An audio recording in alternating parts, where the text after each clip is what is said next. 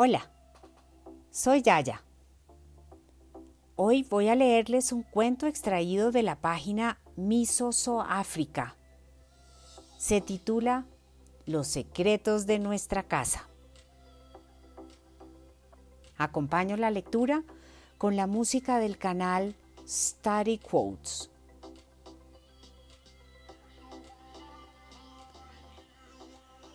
Cierto día, una mujer estaba en la cocina y al avivar el fuego dejó caer ceniza encima de su perro.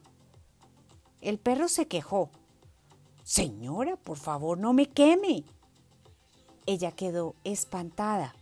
Un perro hablando, hasta parecía mentira. Asustada, decidió pegarle con el cucharón con el que revolvía la comida, pero el cucharón también le habló el perro no me hizo nada malo, no quiero pegarle. La mujer ya no sabía qué hacer y resolvió contarle a sus vecinas lo que había pasado con el perro y el cucharón.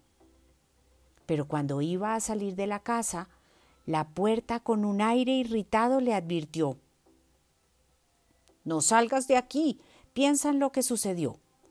Los secretos de nuestra casa no deben ser repartidos entre los vecinos.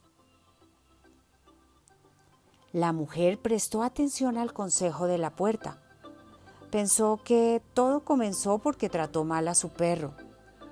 Entonces le pidió disculpas y compartió el almuerzo con él.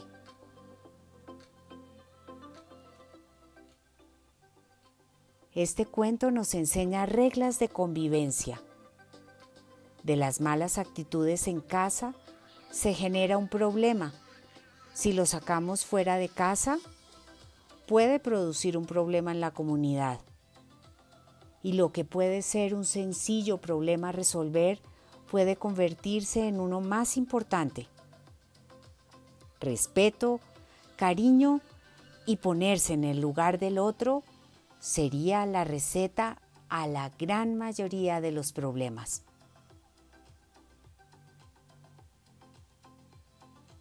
Con todo mi cariño, Yaya.